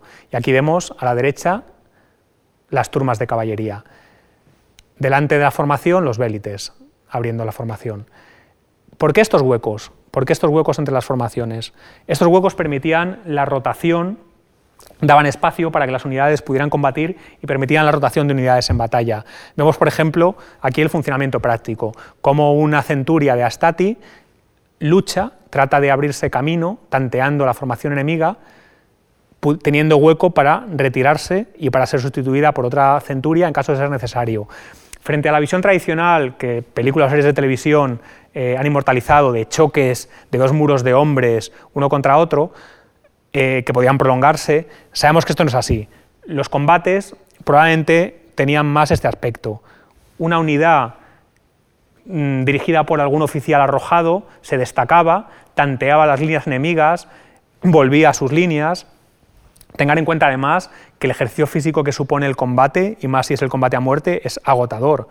esto lo vemos en los, deportes de combate. un asalto eh, deja, al, combatiente totalmente exhausto. Imagínense, en una batalla si encima te estás jugando la vida. Son asaltos tentativos, combates, retiradas, por eso las batallas podían prolongarse durante horas. Son un juego de moral. Se trataba también de tratar de que el contrario acabase, acabase huyendo con estas eh, arremetidas o explotar alguna debilidad en la línea contraria, si se conseguía abrir brecha, aprovecharla para realizar un ataque de todo el Acies, de toda la, línea de, batalla, de batalla romana.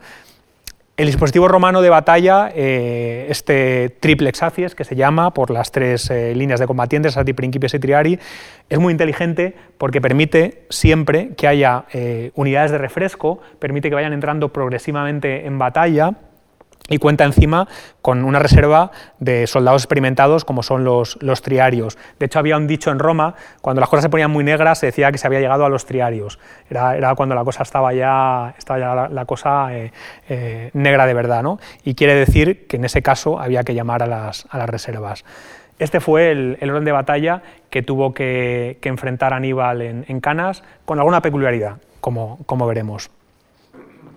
2 de agosto del 216 a.C., eh, el, día de, el día de Canas, el, día de la batalla, el día eh, donde Aníbal consiguió poner eh, de rodillas, siquiera fugazmente, una vez más a, a Roma. El mando púnico, Aníbal. Hemos ya detallado sucintamente las cualidades de liderazgo de Aníbal. Sabemos por los eh, estudios de Keegan, por ejemplo, que el mando tiene que contar eh, con cinco eh, características o tiene que desarrollar cinco tipos de actividades fundamentalmente para tener éxito. Tiene que encargarse de cometidos estratégicos y tácticos, ya hemos visto la capacidad estratégica de Aníbal para, plantear, plantarse en el norte de Italia, su maestría táctica para derrotar a los romanos en Trevia, Trasimeno. Tiene que ser también de controlar a su ejército mediante castigos y recompensas, mediante castigos en caso de cobardía, deserción, recompensas en caso de, comportamiento ejemplar. Tenemos ejemplos en las fuentes también de cómo Aníbal se, se comporta. La acción. El líder, el mando, tiene que ser capaz de recopilar inteligencia militar para actuar en consecuencia. Aníbal va a ser un maestro. Aníbal va a tener una red de espías por Italia. Sabemos, por ejemplo, que justo en las vísperas de Canas se descubre a un espía cartaginés en Roma que llevaba dos años eh, operando, pero Aníbal también va a utilizar a sus númidas para ser exploradores sobre el terreno. Aníbal va a interesarse por el carácter de los generales contrincantes que tiene. Eh, no, no va a desperdiciar ninguna brinda de información que le pueda ser útil para vencer una batalla y va a desplegar esa inteligencia militar desde el punto de vista operacional de manera magistral. Un líder tiene que dar ejemplo, tiene que mandar desde el ejemplo.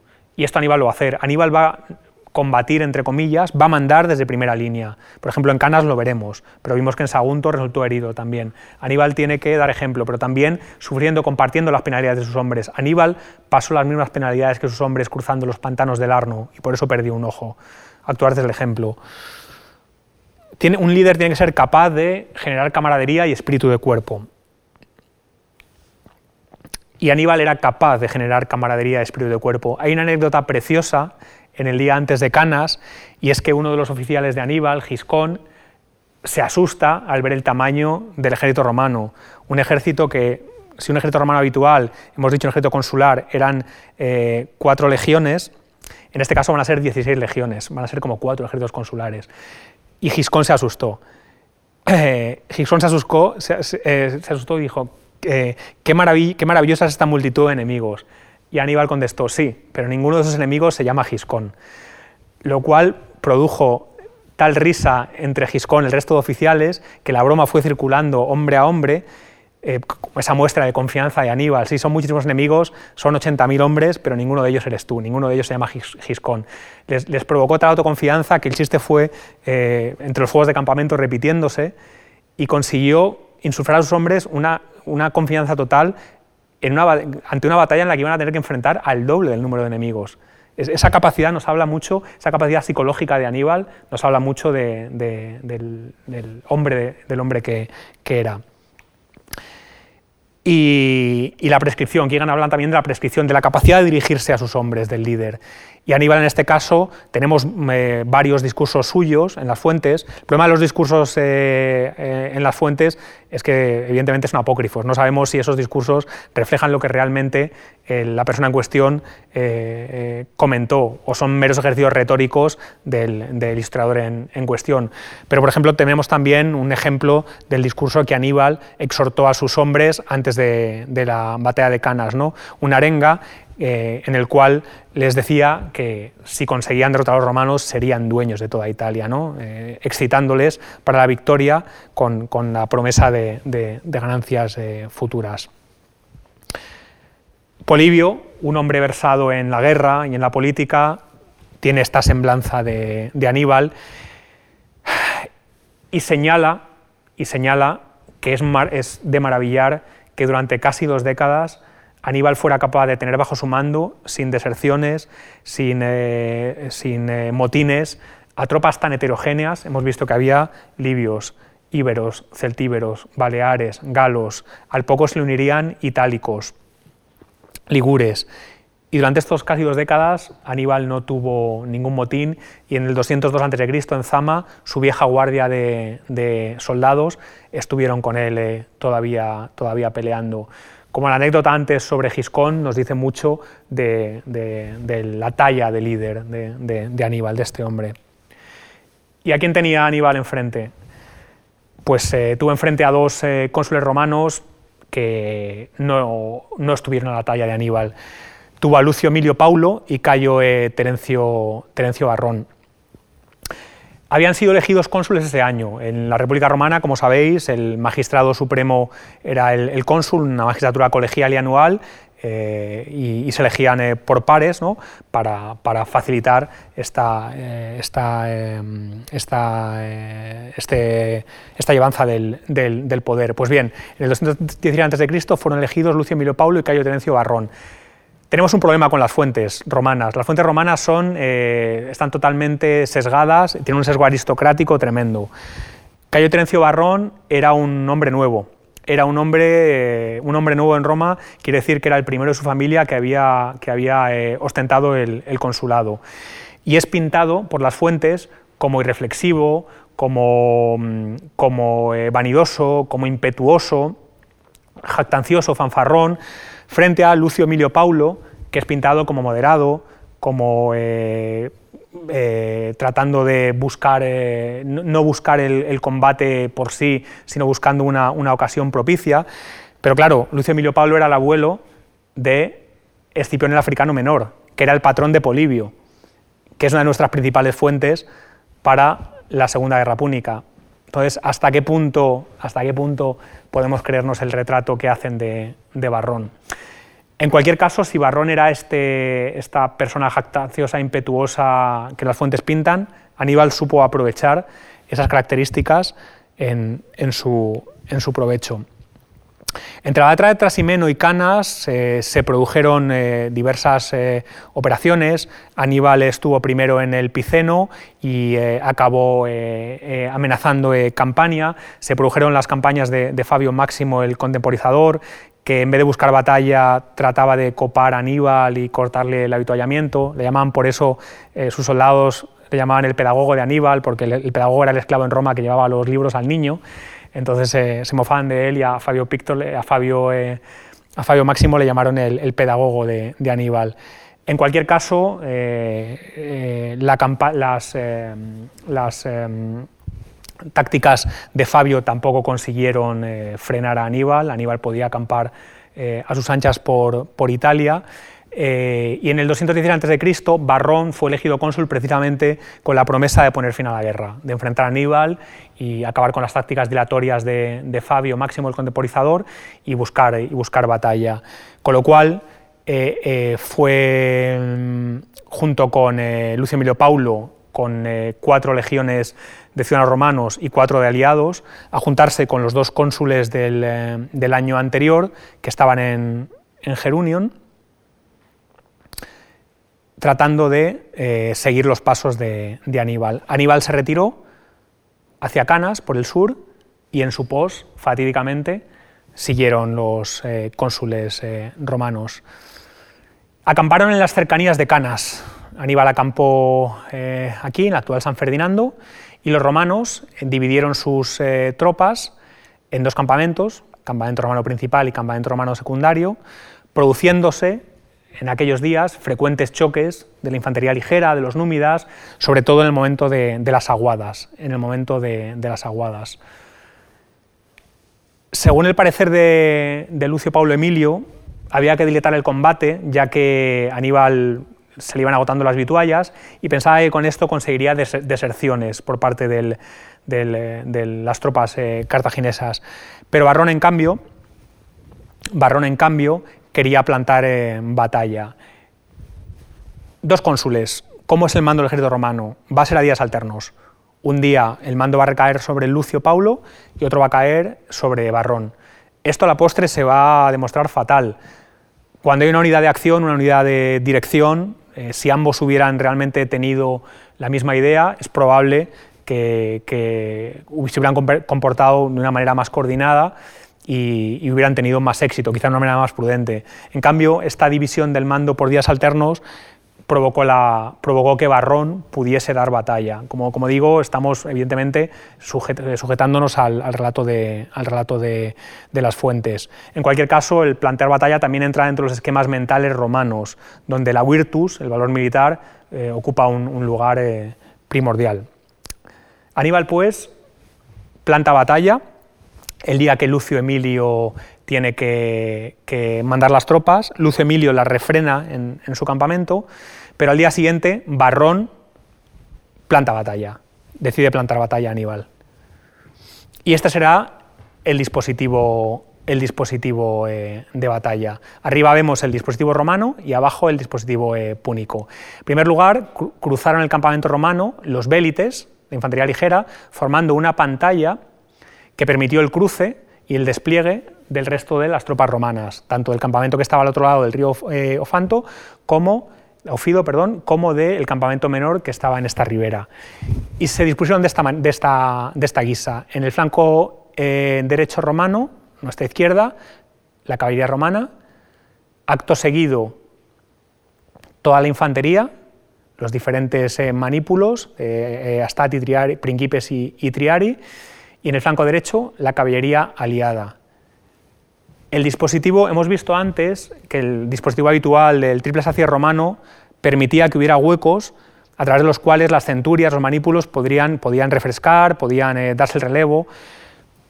La acumulación de tropas se reveló en este caso una, desventaja, ya que esos huecos hubieron de cerrarse, no, se pudo desplegar el, el Kinkux eh, de, la manera habitual y las tropas romanas hubieron de combatir más apiñadas. A priori, eh, lo que podía haber sido una virtud como era el número se convirtió pues, en, una, desventaja porque eh, impedía los, o hacía más dificultosos los movimientos de las unidades romanas.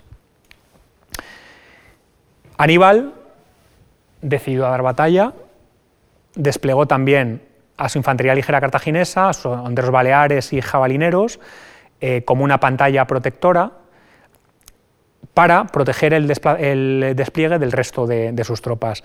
En su flanco izquierdo, enfrente de la caballería romana, dispuso a su caballería hispana y celta, que era bastante más numerosa que la caballería romana, serían unos, unos 6.000 eh, jinetes.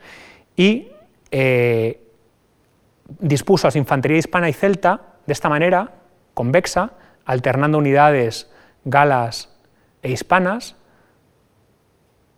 frente a la infantería romana. En los flancos de su infantería dispuso en columna a su infantería, libio-fenicia. Y en el flanco derecho a la caballería númida. ¿Por qué este dispositivo? ¿Por qué este dispositivo en media luna? ¿Por qué? Lo veremos a continuación, porque realmente nada en este dispositivo es baladí y todo da muestras de, ese genio táctico que acabaría con, eh, con 50.000 eh, romanos eh, mordiendo, el polvo aquel, aquel día. El mando en la izquierda de la caballería al mando de un oficial llamado Asdrúbal. Aníbal y su hermano Magón se ocuparon de, dirigir a la infantería hispana y gala, aquí, sabemos por las fuentes que estuvieron en primera línea. Anón comandó la infantería púnica. Y respecto a los romanos, el cónsul Lucio Emilio Paulo dirigió el ala derecha de la caballería romana, Cayo Terencio Barrón, el otro cónsul, la caballería aliada, y los procónsules, los cónsules del año anterior, Marco Atilio y Neo Servilio, estacionaron en el centro.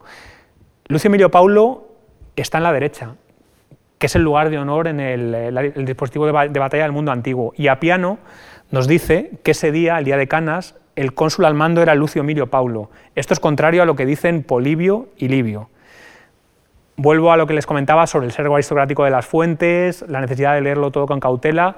Fue quizá Lucio Emilio Paulo y no el infortunado Barrón al que le ha, caído la, mancha negra de la posteridad quien mandó a Roma en, ese día.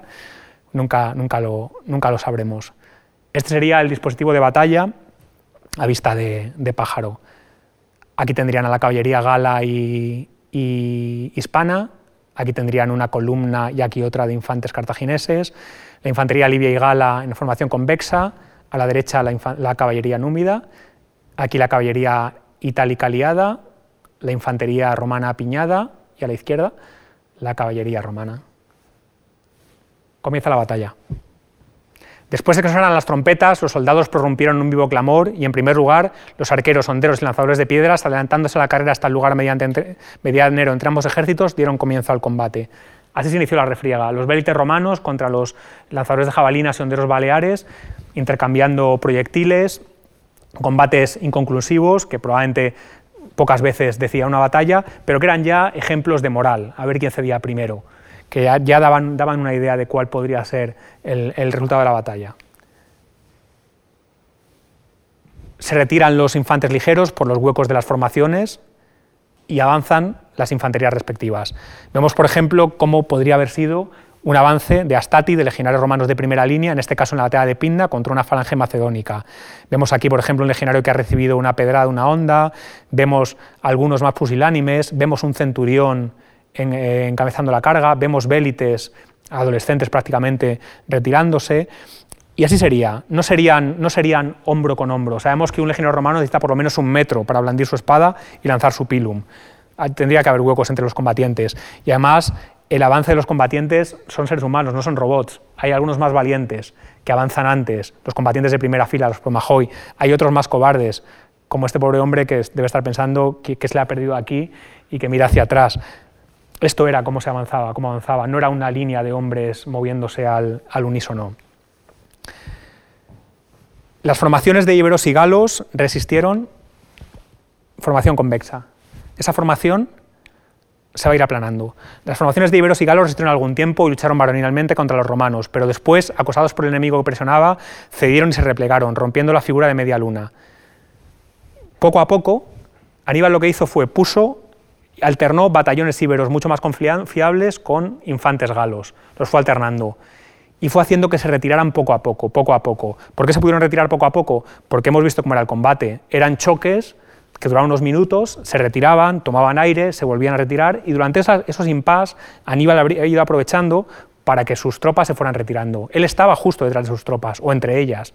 Los habría ido retirando. La formación convexa se va aplanando, se va aplanando poco a poco. El, input, el ímpetu romano, además motivado por esa acumulación de manípulos, un espacio tan estrecho, con enorme profundidad, unos hombres probablemente empujarían a otros, van, van empujando hacia detrás a los infantes galos e ibéricos. Esto sería, por ejemplo, también, esta es una escena de una reconstrucción de la batalla de Zama, pero algo así sería. Los legionarios romanos avanzando, los eh, infantes eh, íberos y, galos eh, aguantando, retrocediendo. Ese retroceso, además, eh, Aníbal probablemente tuvo que ir en algún, momento eh, fortaleciendo con más hombres el frente para que no se rompiera, porque el peligro de esta formación es que el frente se rompiera, los romanos penetraran y, destrozaran la línea de batalla cartaginesa. Pero Aníbal pudo manejar los tiempos de tal manera que la formación fue aplanándose y fue haciéndose convexa poco a poco. Vemos aquí, por ejemplo, cómo sería un choque. Y mientras esto se desarrolla en el centro, entre las infanterías, en, eh, en el flanco izquierdo cartaginés, se ha llegado al choque entre la caballería ibera y gala, mucho más numerosa y mucho más experimentada, mejores jinetes que los caballeros romanos.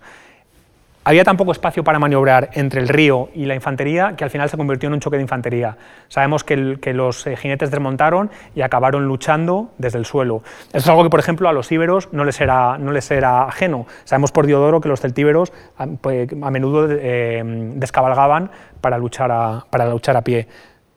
El flanco izquierdo cartaginés, la caballería, se va a imponer sobre la caballería romana, hasta el punto que solo 70, 70 equites romanos sobrevivieron. Entre ellos fugazmente sobrevivió Lucio Emilio Paulo, el cónsul, que se refugia entre la infantería.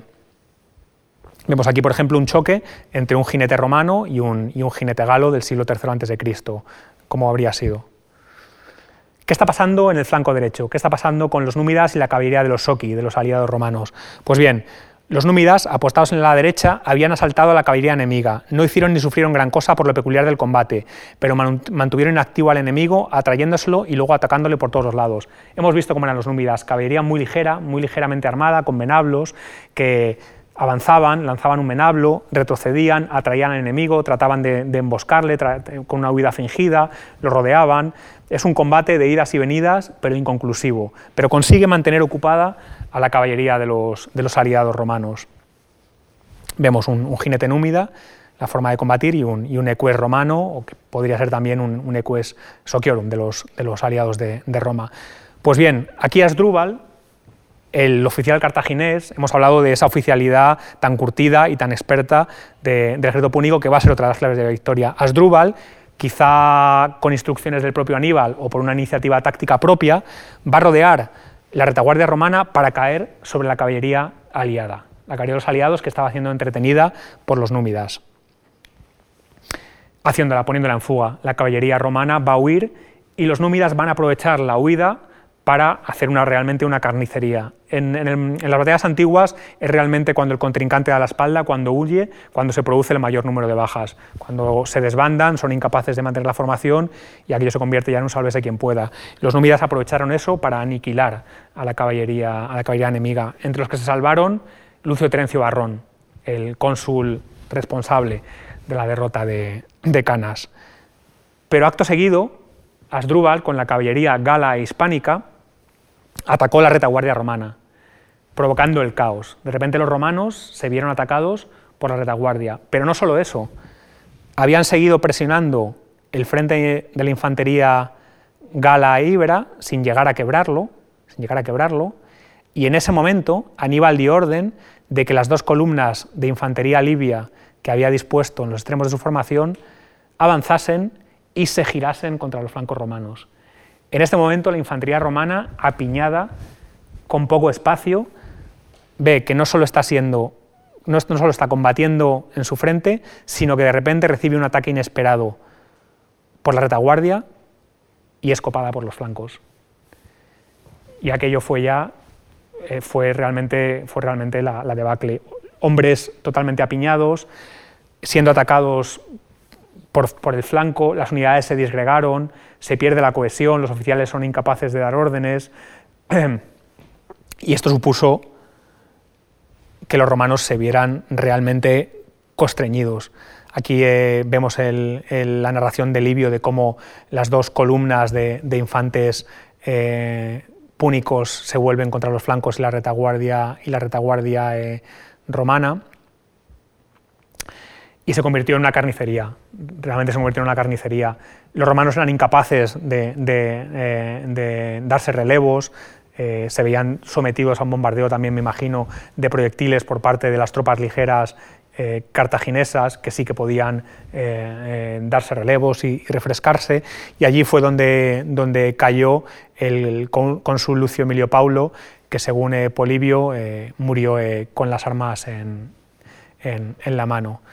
Esta es una representación eh, clásica del siglo XVIII y esta es una representación actual de cómo habrían sido esas tropas romanas acosadas por, eh, por, los, eh, por los cartagineses.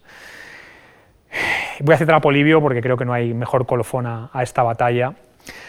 De este modo acabó la batalla que en Canas libraron romanos y cartagineses. En ella actuaron hombres nobilísimos, tanto entre los vencedores como entre los vencidos, cosa evidenciada por los hechos mismos. De los 6.000 jinetes romanos lograron escapar hasta Venusa, con Cayo Barrón solo 70, y unos 300 de los aliados se salvaron esparcidos por diversos villorrios. Durante la lucha cayeron prisioneros unos 10.000 soldados de infantería, los que habían permanecido fuera de la batalla. Todos los demás, unos 70.000, murieron bravamente. De los de Aníbal murieron 4.000 galos y otros 1.500 entre íberos y africanos. Imagínense, imagínense la carnicería. Esto es una comparativa de los ratios diarios de muertes en batallas del mundo antiguo entre vencedores y vencidos y batallas eh, modernas como Gettysburg, el Somme o incluso Stalingrado. Fíjense la, carnicería que fue aquel día.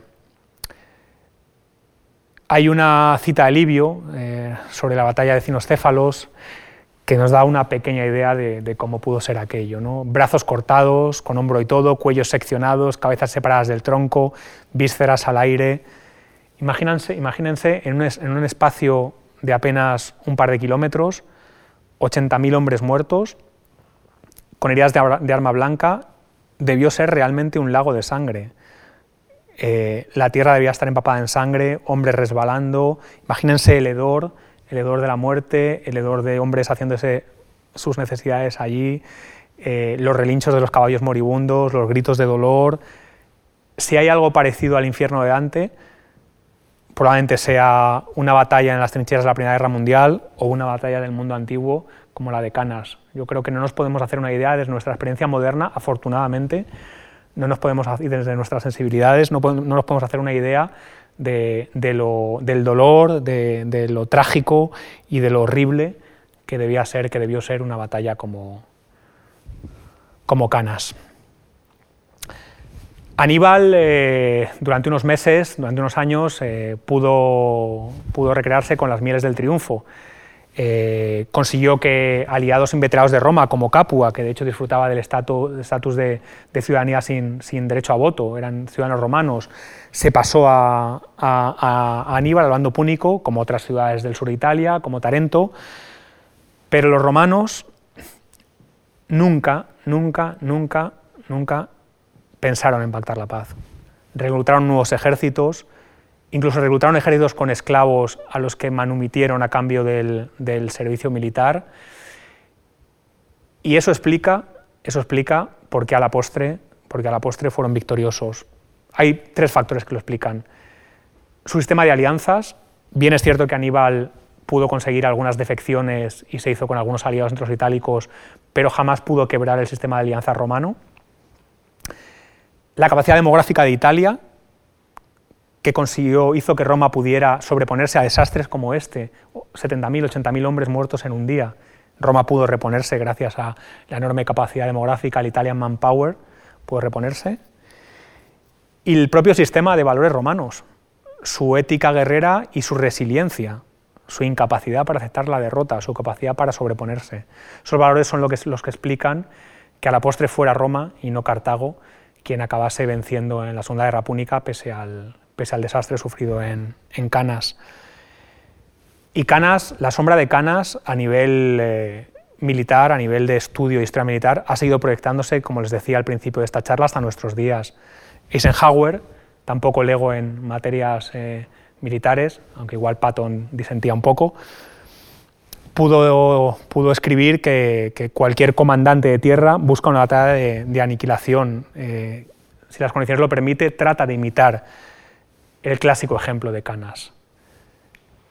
Y el ejemplo señor de esto es la doctrina militar alemana, ejemplificada en, los escritos del general Schlieffen, sus reflexiones sobre, sobre Canas, que tuvieron su eco, por ejemplo, en, cierta medida en los planes de Molke en el 14 para, la primera, para la Primera Guerra Mundial. Y como les he dicho, hasta el general Schwarzkopf todavía sigue, sigue hablando de Canas cuando, cuando eh, plantea eh, la operación Tormenta en el desierto. El genio de Aníbal, en este caso, por más que se muestre en una faceta tan desagradablemente humana como es la violencia y como es la guerra, pero que es humana, por mucho que nos desagrade, sigue pues proyectándose hasta, hasta nuestros días. Pero la victoria de Aníbal fue a la postre estéril.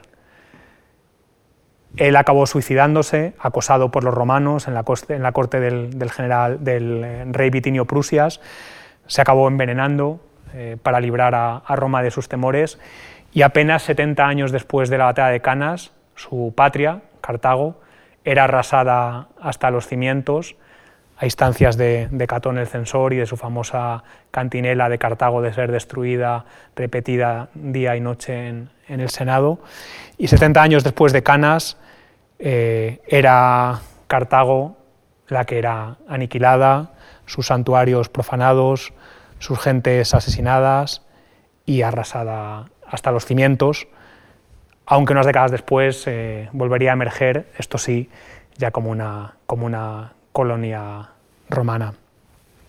Muchísimas gracias a todos por eh, escucharme, por pasar este rato conmigo y muchísimas gracias a la Fundación Juan March por esta oportunidad para hablar de, de Canas, de esa batalla soñada que sigue proyectando su encanto trágico y su sombra hasta el día de hoy. Gracias.